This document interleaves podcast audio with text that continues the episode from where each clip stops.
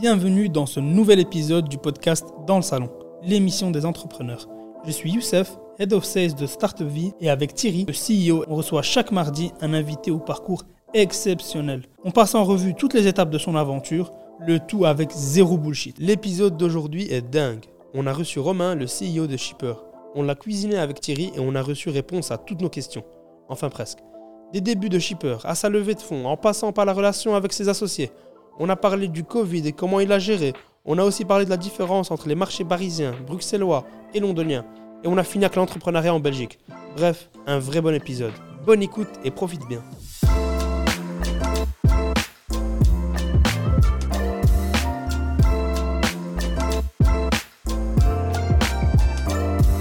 Bienvenue dans cette nouvelle émission. On n'a pas encore le nom, mais avant la fin de l'émission, ce sera le dernier truc. C'est Romain qui choisira pour nous le nom euh, de l'émission selon le feeling que tu as eu euh, pendant le truc. Euh, beaucoup de responsabilité quand même pour toi. un grand pouvoir implique de grandes responsabilités. Exactement.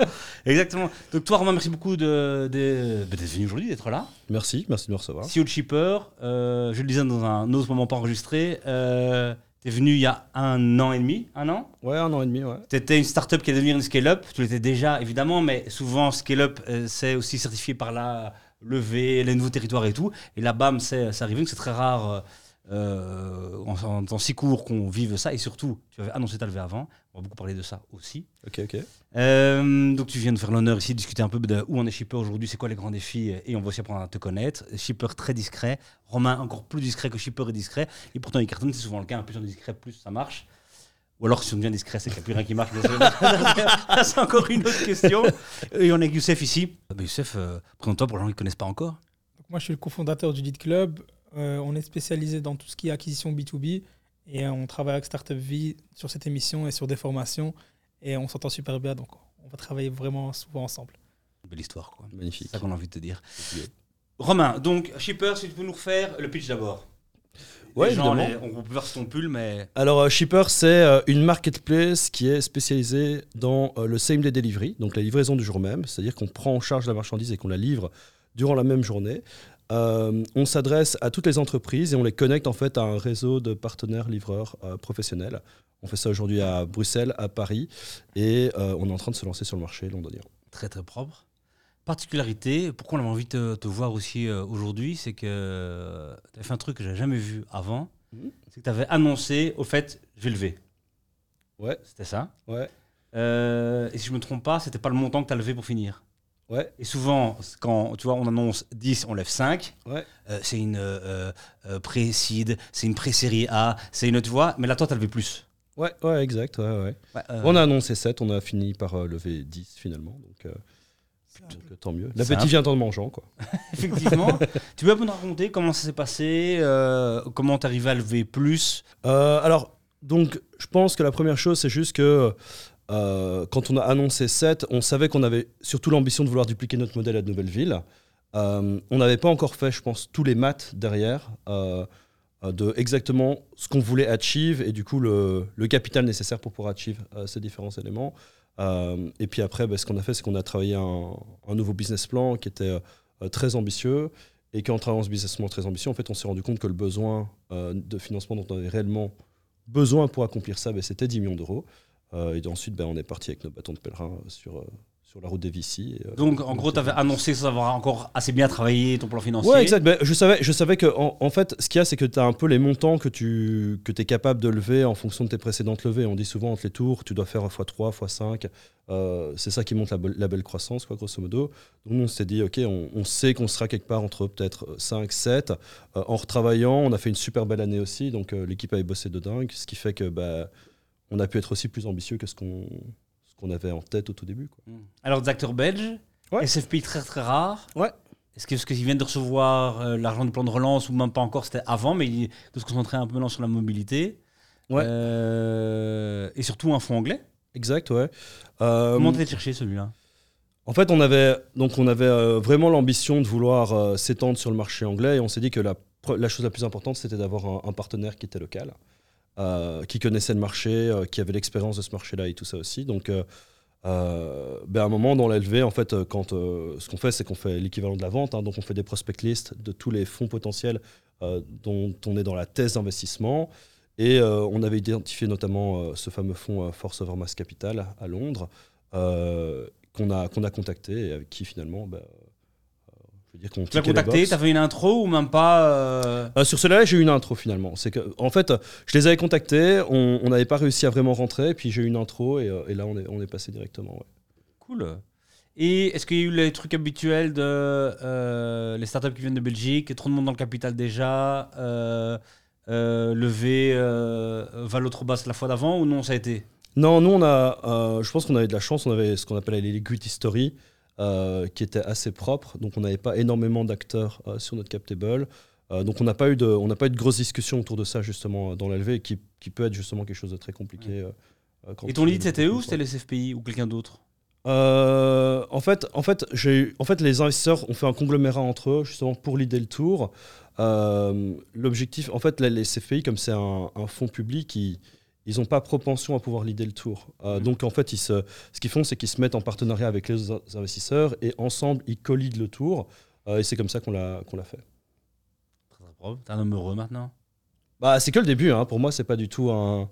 euh, L'achievement, c'est pas de closer la levée. L'achievement, c'est de délivrer derrière la levée. La levée, ça valide ce que on a fait en amont, c'est-à-dire qu'on a bien travaillé avant, euh, on a bien performé, on a mis des belles choses en place, mais euh, la, la levée de fonds, c'est pas une fin en soi, c'est le début de la prochaine aventure. Quoi. Donc, C'est pour ça qu'on voulait l'avoir.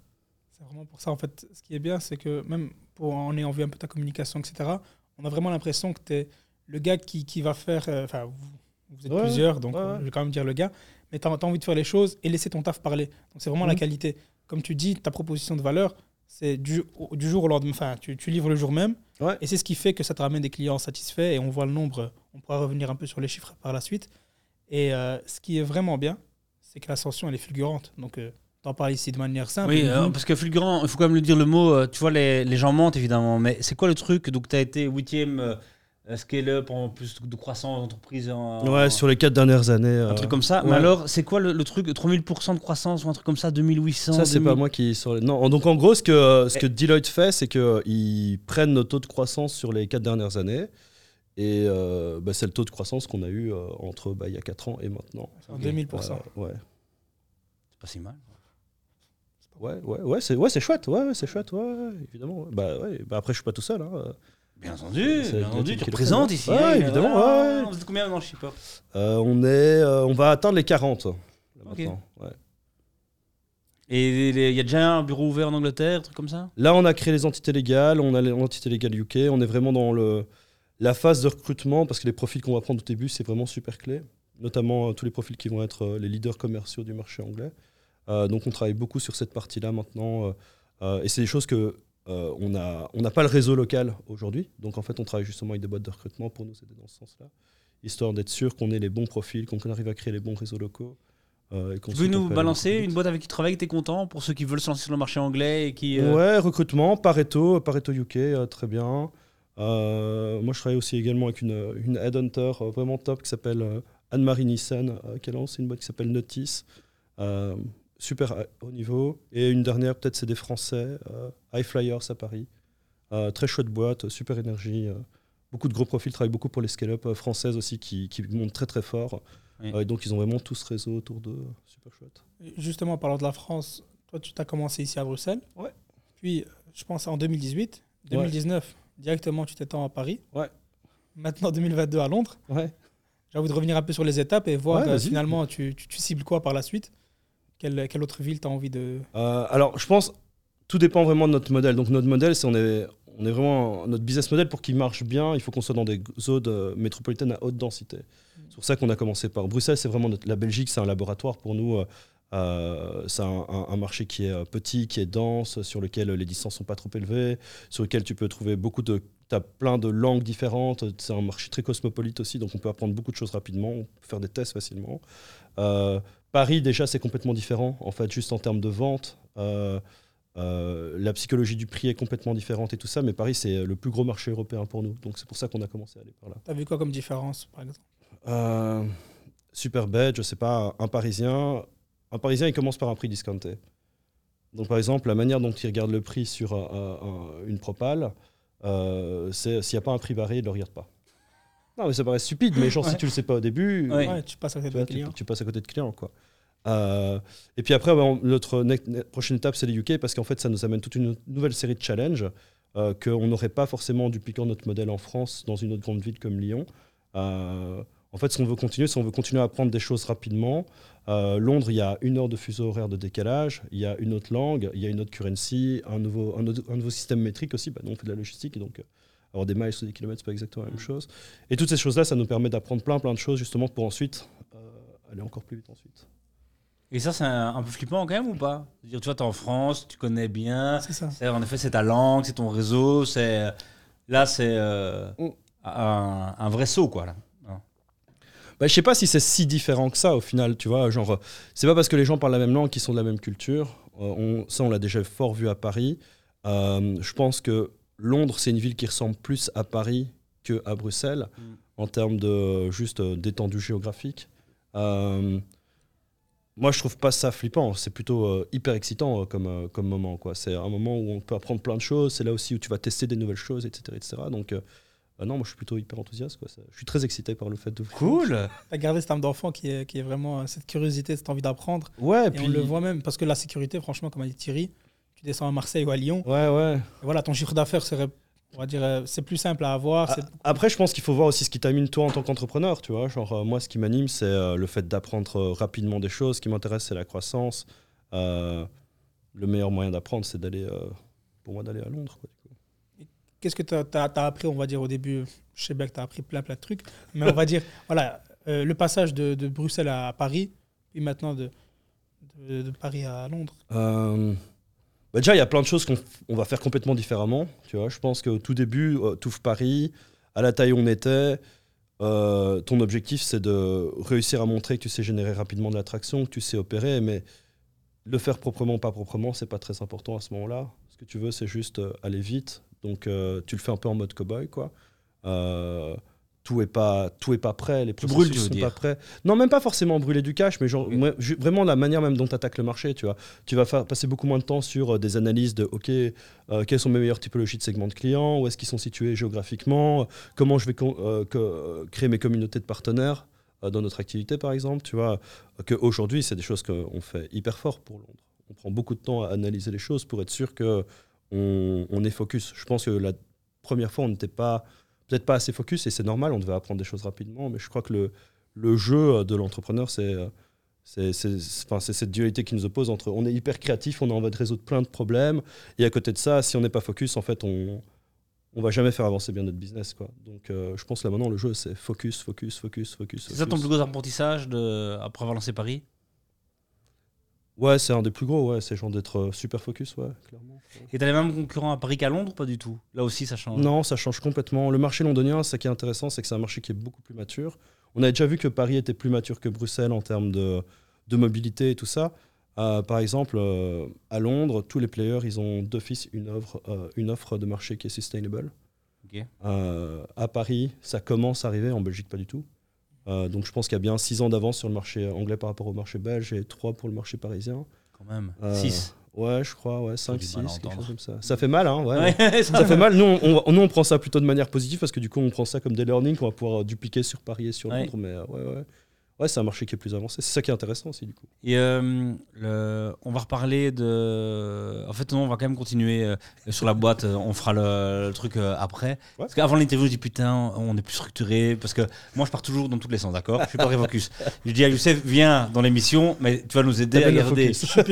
Et puis là, la première émission qu'on fait avec quelqu'un qui n'est pas structuré du tout, Marvin qu'on salue ici, enfin, pas structuré en tout cas, qui aime bien partir le bon mois la prochaine et tout, et Youssef qui euh, l'emmène encore ailleurs, je on va jamais arriver. Et si on fait la même chose, c'est pas grave. 9 gigas de rush. Euh, Julien en sueur, entre- ça, va jamais aller, ça va jamais aller. Mais euh, non, euh, il semble à quoi ton département euh, sales là? Justement, comment tu fais l'acquisition aujourd'hui? Comment ça marche? Euh, non, nous, on divise toute la vente en inbound, outbound. Enfin, pour ceux, je sais pas, enfin, si vous êtes familier de ça, quoi, grosso modo. résumé? Euh, inbound, c'est euh, du ads, du SEO, etc., etc., qui te font rentrer des leads, euh, prospects euh, ou suspects potentiels pour, euh, pour tes commerciaux. Outbound, c'est euh, toi qui vas reach, donc euh, tu fais des listes de prospects, de, comptes, etc., etc., et c'est toi qui vas les contacter avec tes commerciaux. Euh, nous, on fait énormément d'outbound sales, surtout en grandissant de plus en plus, parce que c'est un moteur d'acquisition sur lequel on a bien la main aujourd'hui, sur lequel surtout on peut, on peut mesurer nos retours sur investissement, nos ROI, etc., etc. On peut se focus aussi beaucoup plus du coup sur la typologie de compte qu'on va amener. On est en train de retravailler notre inbound justement parce qu'on est. En fait, il nous faut des listes. En fait, idem, comme je parlais tantôt du focus, le jeu, c'est aussi que tes sales soient hyper focus sur les bons segments de clients, la bonne taille, les bonnes typologies, etc. etc. Euh, donc euh, aujourd'hui, mon équipe commerciale à Bruxelles, c'est euh, deux commerciaux, j'en ai trois à Paris, et par contre, c'est des équipes qui sont en train de grandir très très fort. Donc là, on est en train de recruter six nouveaux CS à Bruxelles, quatre nouveaux postes ouverts aussi à Paris, six nouveaux postes ouverts à Londres. Très beau ça. Euh, Et donc, et tu ouvres dans les territoires? Enfin, à chaque fois, tu fais pas tout à partir d'ici. Pourquoi tu as fait ce choix-là, par exemple? Ouais. euh, écoute, pendant le Covid, en fait, ce que j'ai fait, c'est que comme j'avais pas la capacité de pouvoir aller euh, à Paris former des commerciaux, j'avais des commerciaux euh, en Belgique que j'avais formés qui vendaient uniquement en France. Ça marchait pas trop mal. Euh, je pense que c'est surtout un truc de, à un moment, pouvoir quand même aller chez tes clients. Nous, euh, on, vend la logistique, on est fort nos decision makers, c'est fort des, des logisticiens, des, des- des gens opérationnels qui sont vraiment des gens du terrain. Hmm. Euh, à un moment, ils ont besoin de nous voir aussi pour voir un peu la qualité qu'on peut- qu'on est capable d'apporter. Euh, mais ouais, donc on a des antennes qui sont locales, on a une antenne, on va avoir des, on a des bureaux qui sont dans chacun des différents pays. Ok, et t'as au-dessus des commerciaux, il y a des head of sales euh, Maintenant justement, euh, on, maintenant justement nos, nos commerciaux qui sont les plus seniors sont en train de passer head of sales maintenant. Euh, justement pour euh, et ça c'est tout le travail aussi c'est tous ces travaux de report. Comment est-ce que les accounts exécutifs reportent euh, au head of sales? Comment le head of sales report au chief of sales ou à moi aujourd'hui? Donc ça c'est tout un travail qu'on fait évidemment. Puis après tu as, vraiment ta structure de vente quoi. Donc c'est est-ce que tu prends des SDR tu prends pas des SDR est-ce que des accounts exécutifs qui font tout que toi, t'as pas de SDR moi, j'en ai eu historiquement. Honnêtement, j'en- pour l'instant, c'est quelque chose que j'ai mis en stand-by. Euh, parce que je trouve que le métier de SDR, c'est un métier qui n'est pas bien valorisé dans le cycle de la vente. Euh, et donc, en fait, c'est un métier qu'on donne fort à des CS qui sont juniors, mais euh, c'est une des parties les plus dures de la vente. En fait, euh, processer ta- ton need research, donc ta recherche des besoins, tes, propo- tes propositions commerciales, etc., etc. Si tu as des bons process, ça c'est assez, assez facile. Avoir le bagou et l'expérience pour savoir passer le gatekeeper, pour pouvoir trouver le bon decision maker dans une grosse organisation, c'est vraiment compliqué. Et, euh, et moi, j'ai je- enfin, j'ai fait des tests avec des, freela- des freelance euh, SDR, justement, mais qui sont beaucoup plus seniors, et ça, ça marche bien. Euh, donc aujourd'hui, sur du junior, très compliqué, sur du, du senior, euh, beaucoup mieux, mais par contre, comme c'est un métier qui n'est pas bien valorisé aujourd'hui dans la vente, ce serait dur de trouver des seniors SDR, du coup. Ouais. Ouais. Et c'est quoi un cycle de vente chez toi? Euh, Qu'est-ce que tu veux dire? Mais Comment ça se passe du euh, début euh, à la fin Tu vois, que tu. Tu tu vas pas closer, c'est une marketplace. Co- Comment ça marche Ça euh dépend. Donc, euh, justement, si c'est de l'inbound, ben, le client il peut être capable de s'inscrire directement sur notre plateforme tout seul. Euh, il met ses moyens de paiement et hop, il est parti. Donc euh, là, il peut le faire sans aucun contact de notre côté. Par contre, sur des gros comptes clients, euh, là, on fait vraiment du démarchage commercial. Ensuite, on étudie leurs besoins. Des fois, on prend leurs data aussi. Il ressemble à quoi ton démarchage? Tu peux un peu nous dire tu veux dire en prospection? Ouais, ça. Bah, c'est quelque chose sur lequel on a beaucoup travaillé justement parce que bah, cette idée c'est qu'au fait au tout début c'est facile hein, tu prends ta canne à pêche et tu tires dans tous les sens et tu regardes quoi, où ça mord Euh, maintenant en fait ce qu'on fait c'est qu'on fait euh, on, on a des matrices qu'on fait tourner sur nos clients on a, on a une matrice qui s'appelle la RFM Attends, déjà, déjà, tu nous fais rêver. On a des matrices. Ok, déjà. Merci pour le niveau. je t'en On prie sait pas ce qu'il y a derrière, c'est comme l'IA, c'est pas grave. Ça fait, tu vois, ok, matrice. Scale up. Ok, J'ai pas dit matrice, respect, j'ai dit pardon. matrice. Il a dit matrice. Personne n'a encore jamais dit ici, donc ça fait plaisir. je t'en Matrice, prie ok. nouveau mot sur, euh, le- sur Ouais. le Et après, c'est quoi matrice qui tombe sur No Donc la matrice, en fait, on l'a fait tourner sur l'ensemble de la base client. Ouais. Euh, et c'est une matrice qui s'appelle la RFM, ça veut dire euh, Récence, Fréquence, Monetary. Et en gros, ça nous permet de comprendre qui sont les... Ça nous permet de diviser les clients par, par percentile, grosso modo, et de comprendre ceux qui ont les plus hauts taux de fréquence d'achat et qui génèrent le plus, euh, le plus de revenus. En fait, ce qu'on fait après sur ces clients-là, c'est qu'on on, on va à l'étape d'en dessous. Donc après, on commence à analyser quel type d'entreprise est-ce que c'est réellement, quel, euh, allez, quel code NACBL par exemple est-ce qu'ils ont. Donc c'est l'identifiant unique d'un secteur d'activité. Mhm. Et après, ce qu'on fait, c'est qu'on scrape. Donc en gros, on scrape des bases de données qui contiennent l'enti- l'entièreté des entreprises qui ont ces codes NAS, parce qu'on sait qu'ils ressemblent très fort au, au type de prospect qu'on veut. Et puis après, on filtre. Donc après, on va dire, OK, euh, on va s'adresser uniquement aux entreprises qui, je sais pas, qui ont, je sais pas, plus de 20 salariés, euh, qui sont situées dans telle zone géographique euh, et qui ont, je sais pas, tel capital aujourd'hui. Euh, de là, on a des, bis- des ce qu'on on appelle des business opportunity lists qu'on donne ensuite aux commerciaux. quoi. Et comment tu disais le donc RFM, c'est ça? RFM, ouais. Récurrence, achat, je sais plus quoi. Non, c'était pas. Récurrence, fr- euh, récence, fréquence, monetary. Incroyable. Euh, Il y avait pas un truc de je regarde qui sont mes clients qui achètent le non, les, les entreprises qui achètent le plus souvent, c'est ça? Mais du coup, c'est ça que ça te donne à la fin, quoi. En fait, ta RFM, ça te permet de, classer par percentile les sociétés qui, euh, qui ont les caractéristiques d'achat que tu recherches le plus, quoi. Ok. Moi, je crois que tu viens de justifier ta levée de fonds. Là, tu viens de donner. euh, Je t'en prie.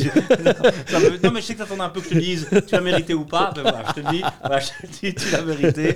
Euh, très très bravo. Ok, donc les commerciaux savent ça. Et ça, par exemple, euh, ça, parce que quand même, Matrice, nana et tout, c'est venu quand? Là, il y a un an, depuis le début, vous êtes si structuré là-dedans Non, non, c'est pas possible. Non, en fait, au début, tu, enfin, nous, je pense, hein, quelque chose qui a fait une grosse différence chez nous, c'est quand on a commencé à vraiment pouvoir avoir quelqu'un qui fait de la data pure en interne. Euh, parce- titre, c'est quoi? Tu dis Son titre, c'est quoi C'était data analyst à l'époque. Euh, c'est quelqu'un qui a fort grandi chez nous, justement. Et le fait de pouvoir avoir justement de la data et pouvoir commencer à, à pas euh, à être très pragmatique sur ce qu'on fait, euh, ça, ça a changé énormément de choses. Quoi. Donc, du coup, on a pu se dire, ben, ça, ça te permet d'être focus et de- d'avoir aucun gut feeling. Donc, c'est juste, tu Oui. prends des décisions pragmatiques et tu avances dans la direction qui correspond le mieux à la boîte. Tu as quoi. pu faire ça après combien de temps?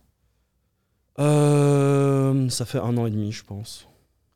D'autres boss font ça, t'ont inspiré ou c'est un truc. euh, Lui, il l'avait fait dans, dans des précédentes vies, euh, le data analyst en question, justement. Donc, euh, on a réutilisé ça. Et puis après, en fait, je pense que tu dois juste lire tout le temps. Enfin, genre, euh, moi, j'aime bien les. Je crois qu'il y a deux choses. Notre challenge en tant que jeunes entrepreneurs, c'est qu'on doit grandir aussi vite que nos boîtes, sur d'un point de vue personnel et d'un point de vue enfin, soft skill, hard skill. Moi, je, pense, je crois beaucoup au truc de. euh, tu deviens un peu les bouquins que tu as lus il y a 3-4 ans. Euh, donc, tu bouffes beaucoup du bouquin. Et l'autre, c'est il faut avoir, il faut avoir des mentors. Quoi. Il faut avoir des mecs qui ont déjà fait ça euh, et qui vont t'aider à franchir des étapes euh, en te racontant des histoires parce que euh, ils ont déjà été confrontés à Chick ou à Chuck. hmm. C'est qui tes mentors, toi? Euh, je peux pas donner leur nom comme ça, mais euh, c'est des mecs qui sont. euh, c'est soit des mecs qui ont. euh, qui sont plus âgés que nous, hein, qui ont, euh, je sais pas, entre 55 et euh, 65 ans, qui euh, ont été souvent CEO fondateurs euh, de sociétés, qui ont fait des belles exits, qui ont eu des boîtes qui ont été leaders dans leur domaine. Euh, pas forcément que de la tech, euh, parce qu'en fait, euh, toutes les sociétés, c'est les mêmes. On doit, tous ramener- on doit tous vendre plus, on a tous des problèmes de recrutement, on doit tous mieux gérer nos talents, on a tous des problèmes de cash flow, etc. etc. Donc, Et pourquoi tu comme donner ça. le renom? Parce que tu n'as pas en tête là maintenant ou parce que c'est secret? Ah non, c'est juste que j'ai pas envie qu'ils soient floudés après, les pauvres. Ah ouais? Bah ouais. Euh, On a besoin, nous, de se connaître des gens inspirants. euh, Un, tu peux en parler, c'est un quand même, quelqu'un qui a un peu du public. euh, Non, non, non, non, non, non, non, non. Oh. C'est sérieux quoi fou, ça C'est sérieux C'est, euh, Bah non, mais c'est juste que genre euh, par respect pour eux, enfin tu vois, je sais pas s'ils ont envie d'être euh, d'être mentionnés, donc euh, je si c'était le cas, bah, euh, ils, ils le feraient, tu vois. Ok, ok, ok. Il le dira en off et on les ramènera ici. Il y aura un petit astérisque sur la vidéo. Conformément à la volonté de Romain. Et Très bon. Euh, tes commerciaux, quand ils ont la liste, qu'est-ce qu'ils font? Euh, donc en gros, euh, il y a plein d'équipes maintenant, on appelle euh, plus vraiment ça du cold calling, mais du warm calling. Donc en gros, l'idée c'est quoi? Attends, que on appelle plus ça. Toi ou en 2022, on appelle plus ça du en cold calling? 2022, ouais. Ah, parce que nous appelle. Ok, d'accord. non, mais c'est. Nous on appelle ça encore cold calling, mais voilà. Bah, c'est sûrement ce que. on, parlait, on parlait pas encore de matrice avant si, tu vois. On a- là, ici, on est en plein on est en apprentissage, tu vois. On est en train de notre game. Donc, euh. En, en- en gros, l'idée, c'est quoi? C'est que le cold calling, c'est vraiment.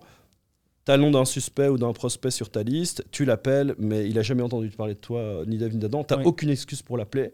Le warm calling, en gros, l'idée, c'est que, euh, euh, en fait, t'as déjà envoyé un email à la personne, et au moins, t'as ou, ou, un, ou un MP sur LinkedIn, euh, ou peu importe. Mais du coup, au moins, t'as l'excuse de pouvoir l'appeler. Ok, ok, ok. Et donc, préchauffé, quoi. Ouais, c'est un peu préchauffé, quoi. Ouais. Donc, en gros, nous, on fait des séquences de mails, euh, on fait du call.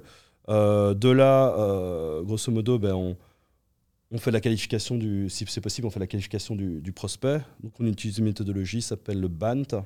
Yes. Euh, vous l'avez vous en avez entendu parler, hein, donc euh, Ça, oui. budget, autorité. Sans, sans l'apprendre, chez nous. Sans. Eh ben, elle est vachement bien. Ouais. Euh, et puis, une fois qu'il est qualifié, euh, en fait, ça devient un Sales Qualified Lead. Et là, du coup, en fait, euh, ben, on fait le- un vrai need research. Donc, on va très loin dans la recherche des besoins du client euh, pour pouvoir lui faire une offre qui est tailor à, à ses besoins. Quoi. Et puis après, proposal, euh, negotiation. Et... Tu dis beaucoup trop de mots euh, startup en anglais. C'est parce que c'est parce que mon, je vois mon HubSpot et mon HubSpot est en anglais. D'accord. ok, une excuse. ok, ça. My bad. Et justement, et le processus commercial, euh, est-ce qu'il a évolué entre euh, Bruxelles, Paris Euh, ouais, non, nous on essaye que le process commercial soit similaire euh, dans tous les pays, euh, juste pour euh, pouvoir coacher les équipes de la même manière, euh, pouvoir avoir un seul onboarding, un seul processus de, de suivi, etc., etc. Donc non, on essaie de le garder de manière très similaire. C'est plus sur des subtilités qui sont euh, euh, liées vraiment à, aux- à la psychologie du prix ou des choses comme ça, euh, comme je disais tout à l'heure, mais sinon, euh, euh, sinon non, le process commercial c'est le même. Tu as une, une anecdote sur le client euh, bruxellois? Parce que tu as parlé du client parisien qui aime bien le produit barré. C'est quoi la différence entre ça, les clients de l'autre côté? Je pense que Bruxelles, c'est euh, Bruxelles, on est beaucoup plus ouvert à tester des choses rapidement euh, et, à, et avoir des décisions, allez, des, des process de décision qui sont rapides. Euh, la France, c'est beaucoup plus, plus procédurier. Donc nous, on a, il y a même des grands groupes avec lesquels on travaille, avec qui on a été capable de monter des deals en deux semaines, trois semaines, alors que tu te dis normalement le cycle de vente, ça va être, je sais pas, trois, six mois. Mm. Euh, donc ça, je pense, que ça c'est vraiment une force du belge. C'est genre si tu veux tester des choses, les, cho- les gens, euh, les gens sont ouverts à tester des choses, quoi. J'avais une image différente. J'aurais dit, j'aurais pu se miser sur Paris. Ah ouais? Mais Paris, c'est plus compétitif. euh, je pense que les gens ont. euh, bon, après, on, on est dans une période économique qui est un peu spéciale aussi, hein, euh, avec, avec la récession qui s'annonce, etc., etc. Donc, tu vois vraiment que les. Et Paris, et en France, c'est encore plus fort. Ils sont encore plus noyés sous les news de ce type-là. Et du coup, le, le marché devient plus vite frileux, je trouve, en France qu'en Belgique. Justement, par rapport à ces périodes difficiles, tu as vécu le Covid. Tu vis Ouais. maintenant post euh, On a tout dire, fait au bon moment, etc. Ouais. Comment tu as pu gérer Le Covid, ça c'est bien pour toi, ça, non? Euh, long terme, oui. euh, court terme, euh, non, pas du tout. Euh, Enfin, nous- Juste quand on dit le Covid, c'est bien pour toi, évidemment. que Covid, c'était mal. et c'était- Attention. Mais il y, a- il y a des startups qui ont souffert et jusqu'à fermer et d'autres qui ont vu un boom de leur activité. Quoi. Ben nous, euh, pour être euh, tout à fait transparent, les trois premières semaines de Covid euh, en France, euh, notre chiffre d'affaires, il est tombé à 0 euros. Ah oui. Euh, parce que toute la- parce qu'en fait, on a attaqué le marché par un segment de clients où on savait que ça répondait bien, mais du coup, on, était, on a mis un peu tous nos œufs dans le même panier. C'était quoi Le segment, c'était tout ce qui touche aux traiteurs, Ok. traiteurs en entreprise. Ah ouais, donc, eux, évidemment. Ah ouais, là, pam, quoi. Ouais, Ah ouais, exact. t'as pris cher. Euh, Et, puis là, après- et là, et là, juste, juste, euh, ce moment-là, est-ce que tu t'es retourné sur celui qui avait dit on va commencer par le traiteur, c'est trop bien Bah, C'était un peu moi, donc, donc difficile de, de me taper plus dessus, tu vois. Euh, mais du coup, non, après, bah, il faut réagir vite, il faut, euh, faut appeler les clients, il faut comprendre comment ça va se passer, euh, leur demander un peu c'est quoi leur vision du truc, et puis euh, foncer sur d'autres niches, quoi. Justement, je, Et c'est pardon, et c'est laquelle euh, que t'as, euh, qui était justement après le traiteur, ça c'était mort. Qu'est-ce qui a pris chez, chez Nous on, toi a, nous, on a été très vite après vers... euh, en, fait, tout ce- en fait, les gens s'envoyaient pas mal de choses entre eux aussi pour se faire plaisir. Euh, donc euh, tout ce qui a été après les secteurs du chocolat, euh, du fleur, de la fleur, le fleuriste et tout ça, euh, le e-commerce aussi, c'est le secteur qu'on a pas mal euh, attaqué. Justement, en, en- en préparant, je me suis dit finalement, en ayant regardé un peu ton site, etc., je vois que finalement, tu es l'homme à tout livrer. Ouais, ouais. C'est vraiment ça, parce que on passe de- Ouais. des produits surgelés à des documents pour des, des avocats, des, Exact, ouais.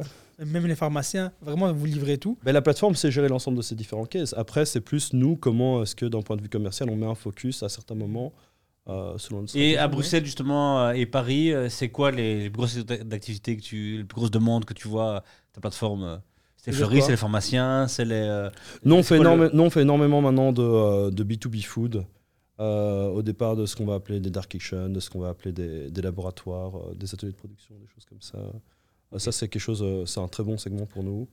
Euh, Tu as des noms de clients que tu pourrais mettre en avant? bah, Il y a tout ça sur mon site, hein, vous avez vu, hein, il y a les Marcolini, les Cora, il y a les, les Carrefour, tous ces players-là, les Kelly Deli. c'est des gens avec qui on travaille beaucoup. il y en a plein d'autres. Ils commencent à être nombreux, c'est chouette. Et comment ça te nombre, c'est chouette. Eh, très très bon ça. Je voulais justement revenir par rapport à, à la phase du Covid, parce Ouais. que les gens oublient, mais en fait, au début, on ne savait pas qu'on allait rester 3-4 mois en confinement. Ouais, ouais. Donc, on à la base, c'était deux semaines. Donc, tu te dis, au final, ça prend pas deux semaines.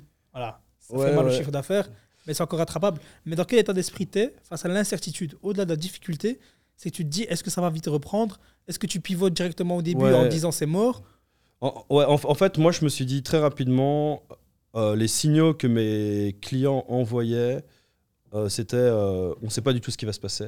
Et euh, nous, on voulait pas du tout rester dans ce, dans, dans ce, dans climat-là. Donc, on s'est tourné directement, on a pivoté vers d'autres niches et on leur a dit Ok, on, si vous avez besoin de nous, on sera là, appelez-nous. On les appelait régulièrement aussi pour savoir comment est-ce qu'on pouvait les aider, s'ils avaient même eux d'autres activités parallèles qu'ils voulaient relancer pour pouvoir quand même combler du chiffre d'affaires.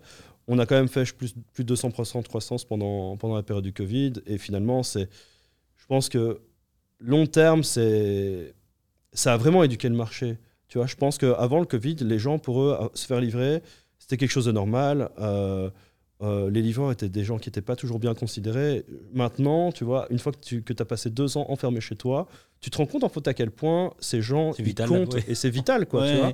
Euh, et ça a éduqué aussi le marché à. En fait, c'est normal de payer ma livraison. C'est normal de payer un prix pour ça. C'est un service dont j'ai besoin. Euh, et donc, euh, long terme, en fait, ça a vraiment éduqué le marché dans le bon sens pour nous. Et aussi, j'ai l'impression, euh, corrige-moi, mais j'ai vraiment l'impression que l'éducation du marché, au-delà de la considération du livreur, mais il y a des habitudes qui Ouais, pas là avant. habitudes Avant, qui- personne ne se faisait livrer, enfin, on se faisait livrer de la nourriture, mais à Après, une fréquence beaucoup plus faible. après, tu vois, ça c'est vrai, mais c'est vrai pour le B2B2C. Mhm. Donc, euh, chez nous, les donneurs d'ordre, c'est toujours des entreprises qui vont livrer peut-être leurs clients particuliers. Donc, pour ces clients-là, c'est vrai. Pour tous nos partenaires qui sont purs B2B, euh, bah, c'était une habitude qu'ils avaient déjà avant. C'est juste qu'on change la manière dont ils, euh, ils le font. quoi. On leur demande de la flexibilité, de la réactivité, euh, en digitalisant l'activité. Tu parlais de- des offres euh, où il y a déjà à Londres des départements que. euh, pas de départements, mais que, que des offres euh, sustainable, tu sais. Ouais. C'est quoi pour toi le, le futur euh, euh, de, la, de la smile euh, en termes de. Tu vois, c'est le vélo. Qu'est-ce que tu vois qui, qui marche le mieux? C'est genre en trottinette, c'est autre chose Est-ce qu'il y a un, type de mobilité qui te semble le plus. euh, Non, mais en fait, euh, en fait le truc qu'il y a, c'est, ce qui est important, c'est surtout c'est le volume de marchandises que tu veux trans- euh, transférer. Tu vois. En B2B, faire du, euh, de la livraison à pied, de la livraison en trottinette, euh, c'est Oui. pas possible. Quoi, tu vois. Euh, je pense que euh, le vélo, le vélo cargo, le vélo cargo, ça va devenir un mode de livraison qui va être de plus en plus utilisé, clairement. Je pense que tout ce qui est euh, petit véhicule EV, euh, electric vehicle, ben, ça, euh, ça, ça va vraiment boomer. Nous, on a, on a euh, dans notre philosophie aussi d'entreprise, c'est des choses qui sont très fortes. On, on a des gros engagements par rapport à ça. On est en train de passer notre B Corp Assessment, euh, qu'on espère avoir d'ici fin 2024. Euh, on veut être euh, carbone neutral euh, d'ici 2025, euh, net carbone neutral d'ici 2030. Donc, euh, nous, on, sent vraiment que les villes, euh, et on veut aider les villes aussi à devenir plus vertes, clairement. Mm. Et euh, donc, ok, le, le vélo cargo. Et euh, tu vois, il y a des. euh, pas longtemps qu'il y a des investisseurs qui reviennent acheter tous les entrepôts pourris euh, euh, autour des villes en disant Ouais. ça, ça va être des entrepôts de relais, tu vois. Ça, c'est le pur last mile. Ouais. qu'il y a peut-être plus le tout grand entrepôt loin, mais que maintenant on commence à avoir des entrepôts un peu partout qui permettent aussi d'avoir euh, des moins gros véhicules qui partent. euh, En fait, l'idée, c'est que les villes veulent plus avoir de, euh, de véhicules lourds qui rentrent dans les centres urbains, Ouais. ce qui est hyper logique pour la congestion, etc. etc. Donc, en gros, il y a plein de grands hubs maintenant qui sont périurbains, vraiment en périphérie des villes. Et puis maintenant, une nouvelle tendance aussi, c'est d'avoir des, euh, on appelle ça du micro-hub euh, intra-urbain, euh, d'avoir du coup des plus petits points relais dans lesquels on va livrer des, quanti- des quantités de marchandises qui sont moins importantes, euh, mais euh, pour faire du last mile ensuite. ouais. C'est une grosse tendance et c'est le cas dans tout, à Londres. euh, à Paris. euh, C'est en train de commencer à Bruxelles. mais ouais. Justement, en termes de mobilité, parce que Londres, Paris, on va dire, ils se ressemblent un tout petit peu en termes de mobilité, mais par rapport à Bruxelles, on est encore loin. Ouais. Euh, comment est-ce que. Parce qu'ici, toi, tu as, aussi l'aspect euh, double acquisition, c'est-à-dire Ouais. qu'il y a le côté B2B, mais aussi les partenaires qui vont vraiment faire la livraison. Comment, comment vous faites maintenant sur le marché londonien, parisien Là, on est en train de le lancer, donc euh, on est en train de faire tous nos tests et tout ça en même temps, évidemment. Euh, mais quand je dis que le marché il est beaucoup plus mature, euh, la maturité de marché, elle vient et des clients et des suppliers. Quoi. Donc les suppliers, donc les, les livreurs, ont beaucoup plus de véhicules légers ou de véhicules électriques aussi au UK que typiquement euh, en, en Belgique ou en France. plus avancé euh, par là quoi. Et euh, donc euh, là-bas, euh, tu veux te personnel quand à Londres? Euh, début 2023. Et ça, tu t'attaques aussi aux euh, traiteurs, euh, tu vois, c'est ça, euh, tu recommences? C'est quoi le- la, la strat euh, pour Londres? Non, non, donc euh, forcément, on a identifié certains secteurs d'activité sur lesquels on sait qu'on performe bien. Et euh, on, on va, on va déjà on va essayer de dupliquer ce qu'on fait ici avec euh, certains partenaires. Et puis après, on va essayer tout simplement de, euh, de pénétrer les niches de marché où on est fort ici, où notre proposition de valeur, elle, euh, elle score bien. Je pense qu'après, euh, C'est quelle niche? Que tu, tu le dis pas là.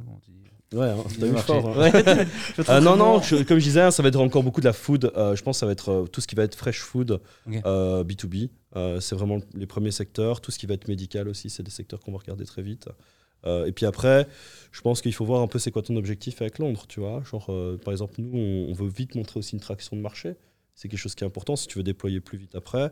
Euh, du coup, tu dois aussi réfléchir à, dans ton pipe de vente, c'est quoi mes, euh, mes types de deals qui ont des cycles de vente court, plus quoi. ou moins longs, à quel moment je dois les amorcer, si je veux avoir des résultats à tel ou tel Ouais. moment. Donc, euh, Et tu as envie d'aller, on va dire, tu, tu réfléchis déjà au futur. Qu'est-ce que tu as envie d'attaquer après Londres? Est-ce qu'il y a déjà des idées? Ouais, évidemment, ouais, ouais. On, on a une roadmap. hein, on a notre, notre premier goal, c'est on veut devenir European leader du same day delivery. Donc en gros, on veut attaquer euh, d'autres euh, d'autres grandes agglomérations euh, sur le marché européen. C'est vraiment notre idée. C'est pas mal. Ça, c'est le premier objectif. Il est Bah, déjà pas mal. Ouais, bah ouais, ouais. Il y a, Ouais, il y a un deuxième, quoi. Ouais, bah oui. Le Ouais. deuxième, c'est devenir un global player, quoi, évidemment. Excuse-moi. Bah non, mais euh, Ah, enfin, il faut, rester Mais ouais, ambitieux. T'as raison, t'as raison. j'ai pas dit qu'on y arriverait, j'ai dit que c'était un C'est objectif. qui les gros concurrents chez toi?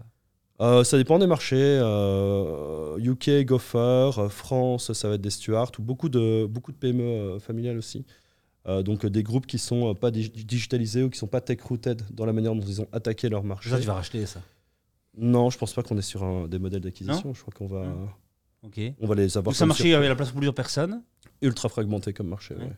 Pourquoi t'es meilleur que Stuart euh, on fait pas la, on fait- on n'a pas la même proposition de valeur. Donc je pense qu'on a des plateformes qui peuvent être similaires, mais on va pas regarder le client ou le marché de la même manière. Stuart, ils vont avoir une ADN très euh, express, vélo. euh, puis maintenant, ils ont été rachetés par DPD Group, euh, Géopost en France. Mm. Nous, on, on va avoir un spectre de, de, allez, de, d'éléments sur lesquels on peut agir dans le portefeuille logistique du client qui est très large et on veut faire de la livraison qui est euh, ultra qualitative. Ça, c'est Mm. hyper important pour nous. Donc, on va, euh, on va se différencier sur des éléments de qualité, des éléments de support, de suivi et des choses comme ça. Cool. On peut revenir, euh, tu si, c'est bon, on peut revenir un peu au début. Quand t'as lancé Shipper, t'étais qui?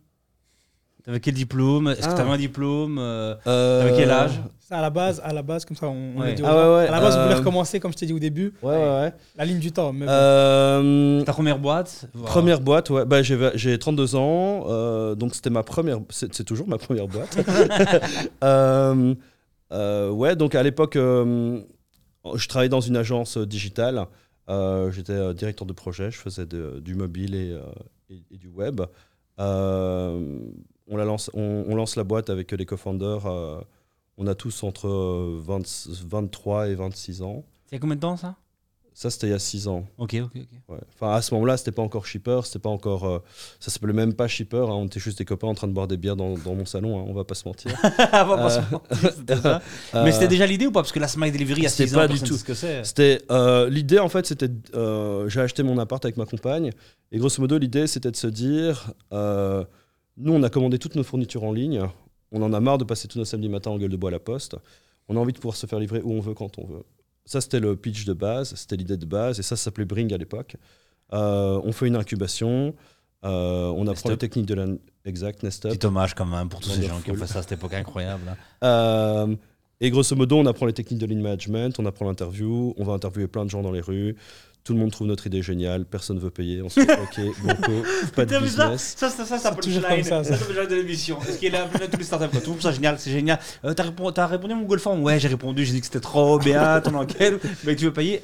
Ah, c'est bien. Exact, exact, ouais, exact, vraiment ça, quoi, nada niente que dalle. Et Ouais. puis, euh, en gros, de là, on se dit, mais en fait, on va interviewer les entreprises, on rencontre les entreprises et, euh, et on se rend compte que. On se rend compte qu'il y a vraiment un pain, quoi, que, et qu'en plus, ils ont une ligne PNL qui est, euh, qui est leur logistique cost, etc., etc. Donc, il y a vraiment des choses qu'on peut faire avec eux. Euh, on est très lean dans notre ADN depuis le début, donc euh, on se dit, OK, on va pas du tout développer le produit, on va essayer de développer le business. On construit un PowerPoint. Euh, C'était moi le commercial de la team à ce moment-là. Je vais, je vais démarcher des clients, euh, on, leur fait, on leur fait la need research, etc. etc. On- Donc, vraie histoire, tu vas. Il n'y a rien, quoi. Il y a un PowerPoint. Il Ouais. n'y a pas encore de solution derrière, quoi. Ah non, non, mais ça je leur disais à la fin, mais oui. mais je vendais, hein, et en gros, et, en gros et, ça, et, ça, et on a fait euh, 60 000 euros de revenus comme ça. Quoi. Donc, euh, ouais, ouais. Donc en gros, ce qu'on faisait, c'est euh, on, on vendait, le- on, vendait, et puis au moment où on disait OK, on commence, ben moi je disais ah, par contre le produit est toujours en cours de, de développement. Non, mais non, ça, Euh, ça- attends, ça c'est faux. Tu, tu vendais et puis quand t'avais vendu, tu disais. Le produit est toujours en cours de dev, ouais. Et en gros, je disais, vous avez une spreadsheet qui est dédiée. Donc en gros, euh, ils avaient tous accès à une spreadsheet qui reprenait le formulaire, spreadsheet qui, reprenait euh, une formulaire, un Ah, formulaire merci, de putain, livraison. Pas mal, hein. Euh, et, euh, et en gros, dès qu'ils faisaient une modif, je recevais un- on recevait un email sur hello@shipper.io. Et puis le lendemain matin, par contre, c'est nous qui faisions la livraison. Ah oui, oui, ok, c'est ça, ça, ça. Et donc Quentin et moi, on a fait euh, 1000 livraisons comme ça. Puis après, Non, on s'est- ah ouais, l'équipe qui faisait la livraison, quoi. ouais, ouais, ouais. Toi, au début, tac tac. Ouais, moi, je, je prenais ma caisse. et Quelle, quelle voiture c'était. Une Citroën C1. Très bon, on la, on, Ouais. remercie. Ouais, RIP. et, euh, et puis après, en fait, on s'est dit, mais en fait, il faut qu'on commence à builder du coup la, le supply side. Et euh, bah, on n'avait pas, idem, on n'a pas, on n'a toujours pas développé de produit. Donc on avait des groupes WhatsApp, shipper vélo, voiture, cabinet. Et, euh, et voilà. Et puis, mais ça, ça, ça, ça rend du rêve, hein, parce que c'est vraiment ça. Moi, je connais un fonds d'investissement avant. Ouais. Combien de gars je venais pas chez moi, putain, j'ai mis 50 000 balles dans un site. À l'époque, on pouvait encore mettre 50 tu vois, Ouais. le code n'existait pas. Et cela, ok, cool. Et au niveau des clients Et non, là, tu vas me donner maintenant 100 000 et je vais avoir des clients. Ah, c'est marrant parce que.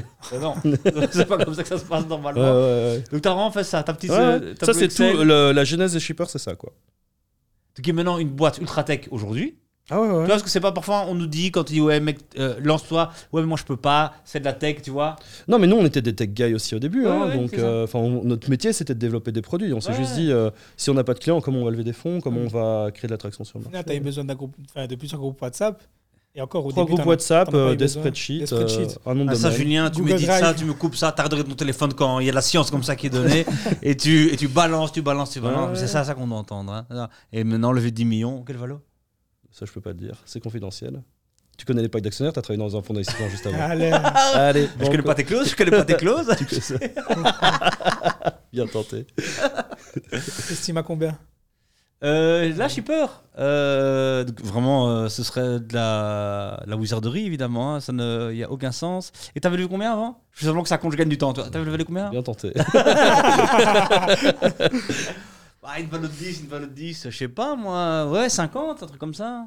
Je sais pas, moi. C'est beaucoup 50, ça. C'est beaucoup d'un autre côté. 10, je sais pas, je dirais ça. Après, ils attaquent le marché. Au-dessus, au-dessus, au-dessus, même si dans ta clause, tu l'aurais dit. Voilà. En fait, euh, non, parce que t'es romain, c'est le problème. Voilà. En fait, le- le- ce que je parle de c'est c'est que t'es toi. C'est c'est que c'est que t'as lancé c'est que t'as spreadsheet. Mais normalement, les mecs, dès qu'ils ont une volée un peu correcte, ils la balancent partout. On les sur Ouais, les mais ça sert à rien, tu vois. Genre, euh. Mais non, mais en vrai, euh, ça sert à rien. Enfin, tu sais, tout ça, c'est du vent. Hein. Entre Enfin, tu 50 vois, et 100, euh, entre clairement, 50 et 100, clairement. entre Donc, euh, 50 et 100, ouais, ok. Ok. très très beau, très très beau, cool. Euh, attends, donc reviens donc au début, spreadsheet, nanana, tu fais tes livraisons. Ouais. Ok, ça commence à prendre, donc.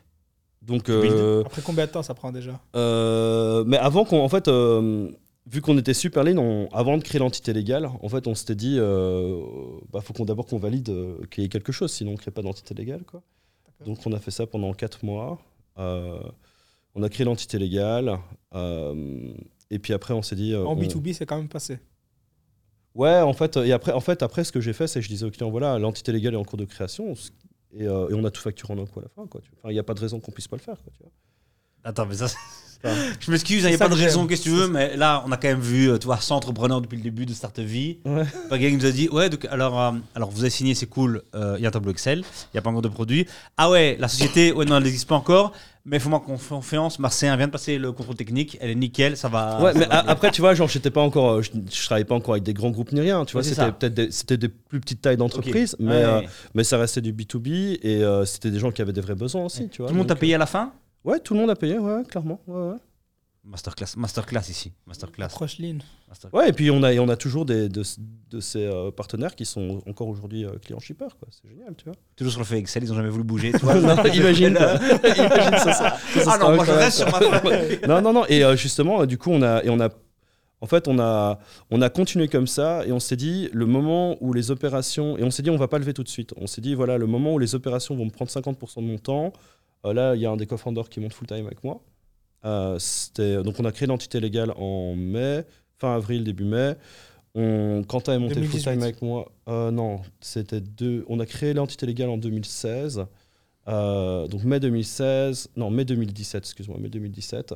Euh, Quentin monte full time avec moi sur les opérations en juillet.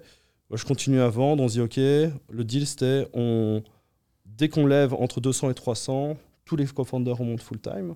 Euh, et en pendant ce temps-là, eux, ils bossaient le matin, tard le soir, les week-ends et tout ça avec nous. Euh, on continue à vendre euh, jusqu'au moment où en fait, euh, je commence à être bloqué dans ma vente par le fait que j'ai pas encore d'interface client. Quoi. Hmm. Et donc là, j'avais un gros, un gros prospect qui me dit Ok, moi je suis super chaud de signer, mais, mais moi je veux la plateforme. Et donc là, on se dit Ok, il faut qu'on build la plateforme. Donc là, Harold, qui est notre CTO, nous rejoint aussi comme cofondateur. Il développe le back, je développe le front. On, euh, on build ça en deux mois et demi et on a juste un front client. Derrière, c'est toujours les groupes WhatsApp, livreurs. mais au moins, on a la Mais la plateforme. magie mais, est on a la pla- mais on a la plateforme client, quoi, tu vois. Ouais. Euh, on signe le deal et puis, euh, je crois, en, en avril de l'année après, on sort, euh, on sort, euh, on sort l'app sur iOS et sur Android. Très, très propre quand même. Et on lève les fonds à ce moment-là. Et puis, euh, T'as fait puis- combien de levées de fonds pour l'instant? Euh, j'ai fait euh, deux précis, un seed et euh, là. Et le, après l'autre grand moment, c'est le Covid? Ou. euh, Non, je pense le. le Je pense en le, non, t'as le, le fait déjà que tous les co-founders puissent monter full time. Pour nous, c'était un vrai aboutissement, tu vois. Genre, euh, ça faisait, du- bah, je sais pas, ça faisait déjà un an, un an qu'on était tous euh, en, allez, en, que pour eux aussi, ça devenait une réalité de pouvoir enfin rejoindre l'équipe, alors qu'ils Mm. étaient là tous les matins, tous les soirs, les week-ends Ouais. avec nous, tu vois, euh, à, à nous supporter aussi. Puis après, t'as l'ouverture de Paris, clairement. Euh, puis là, le Covid. Euh, Et euh, Paris, succès direct ou non Comme les mecs, il n'y avait pas de prix discounté, ça marchait pas. Vous avez appris à la dure ou ça a été En vrai, Paris, on arrive, on s'était dit, on veut avoir une première transaction signée dans les deux premiers mois. Troisième semaine, on a des transactions qui commencent à arriver sur la plateforme, donc on se dit, Ok. c'est cool. Euh, mauvais timing, on se prend les gilets jaunes, Bah oui, juste avant le Covid. Ouais, c'est vrai juste avant le Covid à Paris. 2019. Donc on se prend les gilets jaunes, avec, euh, du coup, bah, ça bloquait toute la ville, quoi. Mais nous, on fait de la logistique, on a une vraie empreinte euh, dans la ville. Euh, on, se prend le, on se prend le Covid juste après, mais, euh, mais notre chiffre continue de monter. Et puis, je te dis, hein, Covid, trois semaines euh, Mm. sans chiffre, puis hop, on remonte. Euh, voilà, on continue d'apprendre. euh, On continue d'apprendre. et Ça, c'est beau. quoi. Est-ce que ce tableau Excel existe encore tu vois Est-ce qu'il y a encore Ouais, euh, ouais. quelque part? Est-ce qu'il est imprimé? Est-ce qu'il y a un cadre On le, au- en, en vrai, maintenant, on le montre dans tous les onboarding euh, des team members de l'équipe. Donc, quand on leur, euh, dans les onboarding, en gros, on explique la jeunesse de la La boîte. philosophie aussi, le truc Ouais, parce Ouais. qu'en fait, on veut garder cet esprit lean. C'est pas parce qu'on grandit qu'on veut arrêter d'avoir cet esprit-là. Mm. Euh, on veut tout le temps l'avoir. Il faut qu'on on valide des hypothèses critiques, qu'on teste des choses. Et, et c'est hors de question de se lancer. On n'est pas une banque. On va pas se lancer dans des projets de développement d'un an, six mois même. C'est hors de question. Quoi. Donc, yes. Ouais, donc on le montre toujours fièrement. On est ultra fiers de ça. C'est hyper drôle comme histoire. Julien, mets-nous tableau Excel un moment. Euh, écrit shipper dessus, mais n'importe quoi. C'est- c'est c'est un peu la, la star de la vidéo, désolé, hein, c'est c'est pas toi, c'est ce tableau Ah non, t'inquiète, pas de souci. euh. Tu nous moi, sans ce tableau Excel, j'étais rien. Donc, euh, super cool. hein, tu vois. Il Il nous a bien, il nous a bien t'as aidé. tout donné, t'as tout donné, quoi. Tout le temps, tu dit nos codes avant de le code, ça c'est beau. Ouais, je sais pas si c'était avant, mais en tout cas. ouais. Avant que ce soit le truc. Non, mais c'est très, très, très, très pro d'avoir commencé comme ça. Est-ce qu'on n'irait pas sur les questions un peu. euh, lesquelles Euh, les- Moi, j'avais encore des questions par rapport à la levée de fonds. Juste, voilà, on parle souvent des avantages de, de levée de fonds. Mhm. Qu'est-ce qu'il y a comme euh, inco- inconvénient?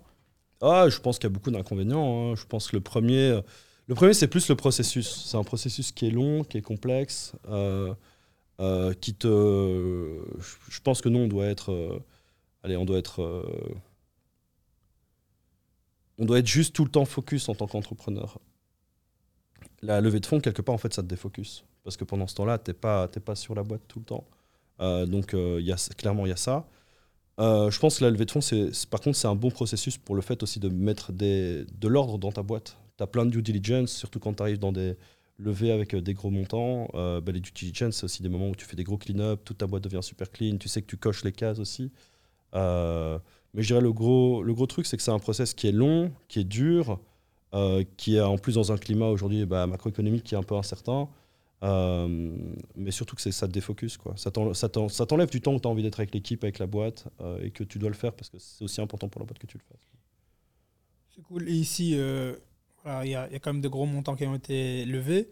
Est-ce que c'est principalement le développement commercial ou est-ce qu'il y a d'autres choses dans lesquelles ça va aller? Bah, je pense que toutes les équipes vont grandir, mais la priorité maintenant, c'est clairement le développement commercial. Est-ce que tu vois que, par exemple, voilà, Londres, c'est clair, Paris et Bruxelles, en termes de croissance, est-ce que tu vois qu'il y a encore euh, Il y a une encore énormément de potentiel, ouais, ouais clairement. clairement.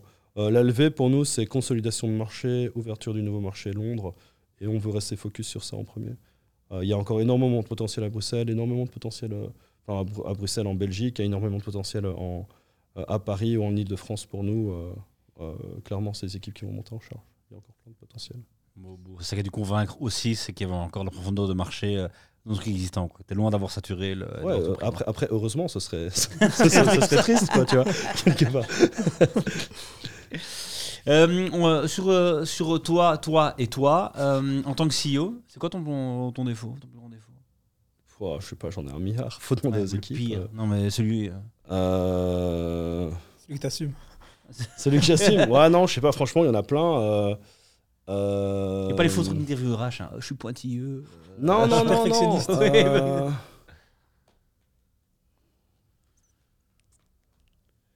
Je pense, genre, c'est. Bah après, euh, enfin, c'est genre. C'est. C'est très dur de m'avoir, quoi.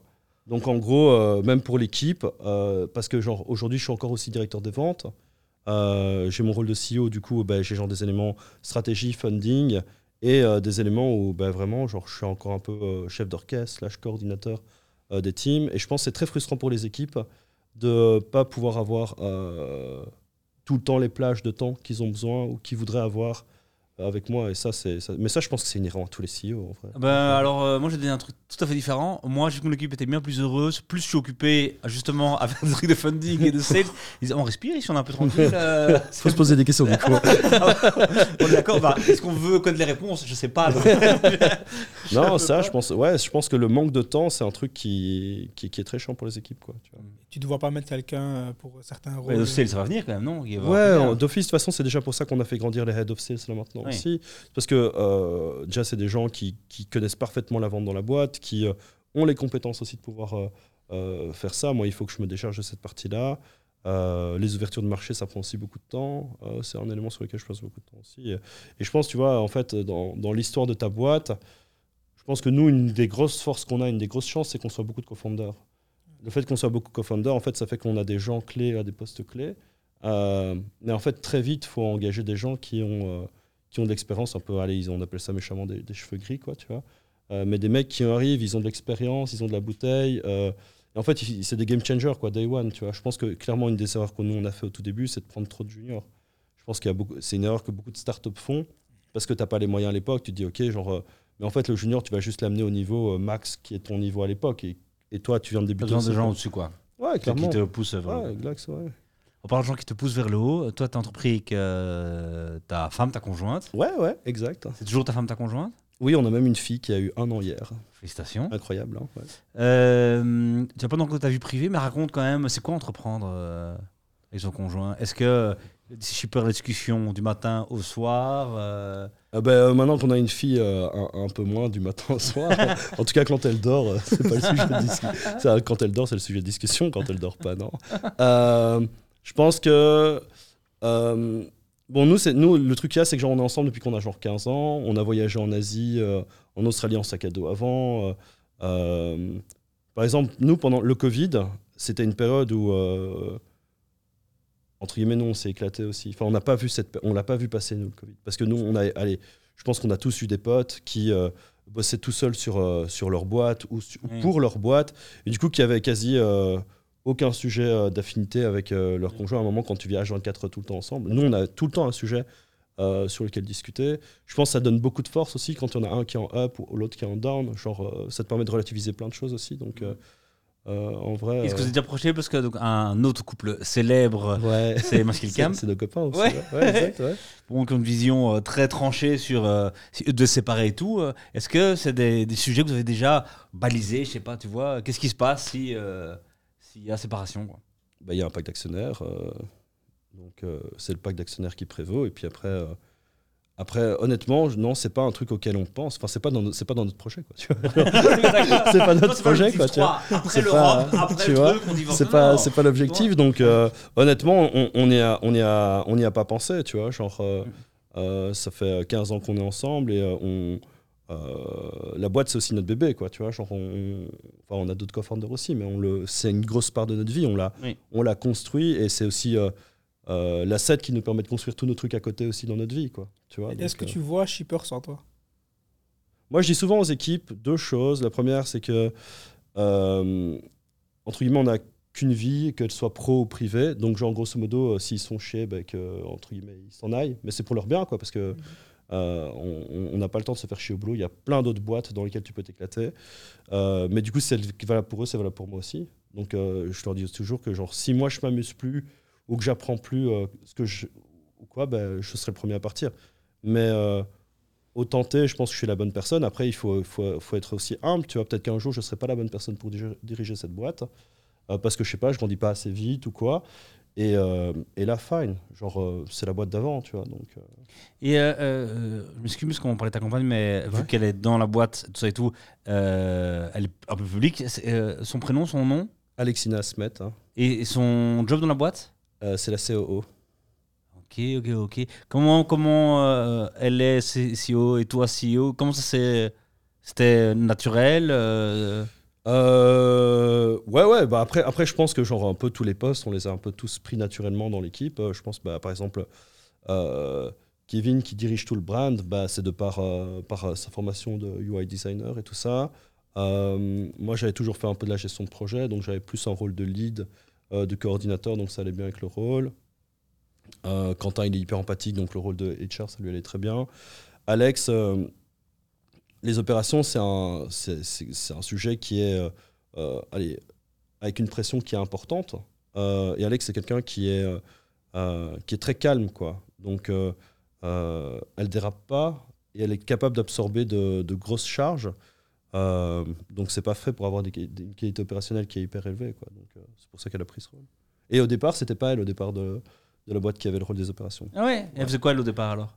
Elle faisait une partie du développement commercial avec moi, justement. Ok. Du coup, ça qui est très bien, c'est que maintenant, elle gère les opérations, mais elle euh, comprend toute la sphère commerciale euh, de la boîte. Quoi. Bon, après, on va pas se mentir, hein, on est chacun d'un côté du bureau et on, Oui, vous n'êtes pas en plus. pas, en plus, euh, on vient déjà en voiture ensemble et tout. tu vois, Non, je rigole, mais tu vois, non, non. On a chacun nos scopes aussi, et puis après, euh, après voilà. Justement, par rapport à la, à la particularité tout à l'heure de la marketplace, ça c'est quelque chose qui, me- qui me fascine. Ouais. Cette double acquisition. Ouais. Tu as parlé de l'acquisition euh, première qui est euh, B2B, on va dire client. Ouais. L'autre acquisition est plutôt B2C. Non, c'est B2B aussi. Hein. C'est tout B2B aussi, Ouais. c'est que des. euh, On travaille que avec des pros, donc ça va être des PME ou des indépendants, mais c'est que des gens. Pas de- on fait pas de la geek économie. Donc c'est pas monsieur, madame, tout le monde. C'est toujours des gens qui ont euh, une société ou un numéro de TVA, que ce soit une PME, euh, PME ou TPE, comme ils disent en France, logistique, tu vois, ou un indépendant, mais qui fait ça comme full-time job, quoi. D'accord, et ça se passe comment aussi? C'est par euh, c'est la même. Non, là, y a- là c'est pas de, y a que, c'est que de l'inbound, là. D'accord.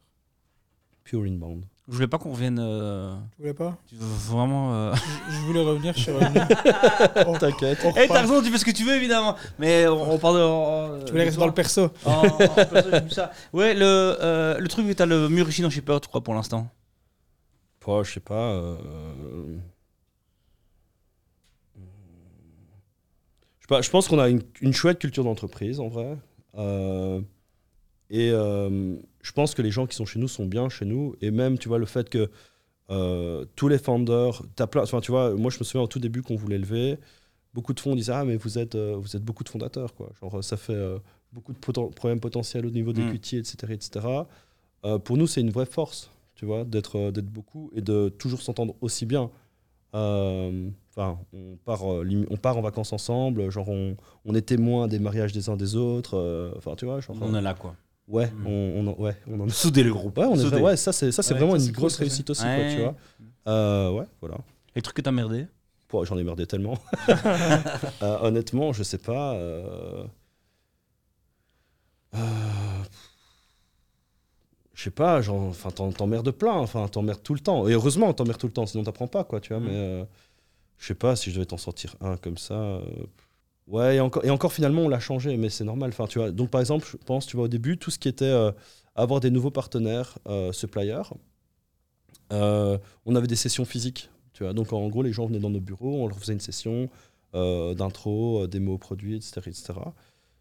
Mais en fait, et c'était un truc qu'on voulait vraiment pas lâcher, qu'on avait vraiment l'impression que c'était ça qui créait la qualité Le lien, le machin. euh, le lien et tout. Et, euh, mais du coup, en fait, c'est ultra. euh, c'est ultra biaisé. Enfin, c'est ultra un feeling que nous on avait. Mais du coup, en fait, tu vois, les gens, ils étaient obligés d'avoir un ou deux créneaux par semaine auxquels ils pouvaient venir. Le reste du temps, s'ils bossaient, c'était pas possible. Enfin, très compliqué, quoi. Et en fait, on- à cause du Covid, ou grâce au Covid, On a, on a totalement digitalisé ça. Et, et en fait, c'est beaucoup mieux. On est capable d'avoir des nouveaux partenaires qui arrivent euh, 7 sur 7, H24, grosso modo. Euh, donc ça, c'était un gros truc. Et je pense que je pense qu'il y a un peu des trucs comme ça de, de barrières psychologiques que tu te mets sur certains trucs. Et ça, il faut vite apprendre à les faire tomber. Quoi. C'est ça, et en fait, pas vraiment quoi. Ouais. Euh, on va maintenant euh, euh, aborder notre dernière euh, partie, chapitre euh, de cette rencontre. Euh, parler un peu d'écosystème. Je pense qu'on avait parlé à l'époque, mais j'avoue que je connais plus tes réponses sur la bonne. Ça a changé, mais euh, qu'entrepreneur, euh, pas ton mentor alors, mais tu vois, quelle startup en Belgique trouve un cool trajet et t'inspire un peu?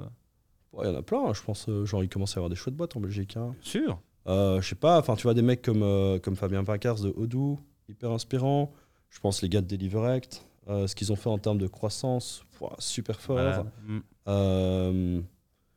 Euh, euh, tu vois, même les mecs de Sortis, je pense qu'il y a des gars qui sont vraiment, euh, vraiment talentueux aussi dans cette boîte-là, tu Mm. vois. Euh, ouais, il y, en a- il y il y en a plein. En le vend là maintenant, est-ce qu'il y a eu du cash out pour toi? Est-ce que tu as investi dans des startups? Est-ce que tu as déjà investi dans des boîtes euh? Non, pour l'instant, non. Encore une fois, tu vois, j'ai envie de rester ultra focus. Euh, donc Mais tout le monde nous répond Pas- ça, mais qu'on va jamais, ça va jamais aller cette histoire. hein. Ouais, mais, mais, mais tu vois, je pense qu'on n'est pas encore au ce moment de, de give back. Tu vois, je pense qu'on est, on est dans la phase où on doit encore apprendre. On n'a pas encore. On a, on, faut pas croire, c'est pas parce qu'on a levé 10 millions d'euros qu'on est genre à la fin de notre boîte. On est encore au Au début. début, de l'histoire, ouais. Donc, euh, donc euh, non, aujourd'hui, euh, focus sur, euh, focus sur, sur Shipper. Mhm. Et tu vois pas une petite start-up, euh, vraiment, on va dire, c'est le Mbappé du futur, là, la petite pépite qui arrive? Je t'avoue que je suis un peu moins, euh, je suis un peu moins dans l'écosystème qu'avant, euh, du fait justement que euh, je fasse moins d'incubation, moins d'accélération. Euh, je sais qu'il y, a- une boîte qui euh, fait du, euh, c'est un SaaS euh, de gestion de mobilité euh, vélo. Je crois qu'ils sont basés en Flandre. Ils sont en train de tour, ok, j'ai oublié que c'est quoi leur nom exactement, mais je peux te retrouver ça sur Google et vous l'envoyer. Mais... sinon, je t'avoue que je regarde moins ce qui se passe sur le côté maintenant. Je suis genre vraiment très, entre guillemets, centré. Mais... Gros, tous les gens qui me posent ces deux questions-là nous disent, ah, je suis très, même Fabien Doudou, Ouais. je suis très focus sur Odoo, euh, et évidemment, hein, je fais de l'emploi, je fais de l'emploi aux familles, aux familles indirectes Ouais. et tout. Donc, euh, j'investis pas dans l'écosystème, ok. Euh, et euh, je suis très focus, donc je regarde plus ce qui se passe dans l'écosystème, ok. Mais on va jamais y arriver, les gars. Il faut. Bah, si, euh, les mecs qui réussissent, il faut. euh, Mais on n'a pas encore réussi, tu ah, vois. D'accord, t'as as raison. Genre, ça, Ouais. ça, j'entends. C'est pas parce que t'es- plus à, à faire Excel que, euh, Voilà, que ouais. l'IPO déjà là. Ok, ok, ok. C'est quand que tu auras réussi? Je sais pas. Moi, j'ai pas vraiment de. Tu vois, il y a des gens, ils ont un, un, un Target. goal en target en chiffres ou quoi. Euh, moi, j'ai pas vraiment ça. Euh, j'ai plus ce truc de continuer à apprendre et de m'éclater. Euh, tant que je m'éclate, grosso modo, euh, c'est top. Euh, tant que je vois que je, je peux amener des choses à la boîte, c'est top. Euh, mais j'ai pas un chiffre. Tu vois, genre, souvent, même les fonds, ils te demandent Ouais, euh, c'est quoi ton chiffre Euh, À combien tu penses que tu peux exit la boîte? Moi, je leur réponds souvent ben, C'est votre job de faire ça. donc, euh, Et Là, tu, tu, tu. Peut-être, tu vois. tu vois, c'est eux qui font les multiples, c'est pas nous. tu vois. Pardon. Et moi, euh, euh, gros gros fond me regarde euh, euh, président de boîte. Ouais. Très gros. Je t'ai évidemment préparé pas du tout. hein, tu vois, euh, j'avais déjà dit aux équipes, putain, incroyable. Rien que ce fond nous appelle, c'était un peu, tu vois. Ouais, C'était, tu vois, euh, mais l'impression, tout, tout, tout jeune qui lance le truc et tout machin. Donc toute la boîte au courant, ce qu'il faut jamais faire, que je rencontre ce fond-là. Comme s'il a un chèque, moment-là, évidemment, ça se passe évidemment très mal. Euh, et il me dit, ouais, après le vous lancez quel pays? J'en avais aucune idée, mec. Tellement j'étais à la ramasse. ouais. Euh, je dis, bah, je sais pas, toi, qu'est-ce que tu. euh Et là, je Tu voyais, c'est là, ok. Bar. Mais il avait raison, hein, là, c'était pas. Ouais, Qui t'étais pas prêt à ce moment-là, quoi. Ouais, ouais. J'étais pas prêt, quoi. J'étais vraiment pas prêt. J'avais essayé, là, mais ton métier, non, un peu de euh, ça, ça a allez. pas marché. La France, ouais. L'Angleterre, qu'est-ce que tu. Ah, très très bon, très très bon. Euh, ok, ok, ça on a fait, on a fait, on a fait l'écosystème. Tac, tac, tac. Qu'est-ce que tu peux. Ouais, vas-y. Euh, jeune entrepreneur qui débute. Ouais. C'est vraiment cette dernière phrase ici, dans cette émission. Avant la levée de 20 millions, de 30 ou de 40, ou en tout cas ton, ton rachat, ton exit, je sais pas quoi. Qu'est-ce que tu conseilles à un entrepreneur qui se lance là maintenant? Euh, ouais, lean, vendre, vendre, vendre, vendre, vendre. Euh, S'il y a des ventes, il y a de l'attraction, euh, tout est plus facile après, quoi. Carré, nickel, c'est bon. Youssef, t'as une question? Pas sur le business, hein, mais on m'emmerde pas avec. euh, on va partir sur justement. euh, tout à l'heure, tu as, parlé de- t'as parlé de ça et on voit que le, voilà, le, le concept de Lean, il Mhm. t'a il t'a vraiment Ah ouais, moi, je suis, je suis parti dans le lean. ouais. Est-ce que. bon, voilà, il y a- y, a le fameux livre euh, de Lean Startup. Est-ce Ouais. qu'il y a d'autres livres qui t'ont euh, Ouais, euh, pour la vente, euh, il y a le bouquin, c'est Sales Acceleration Formula.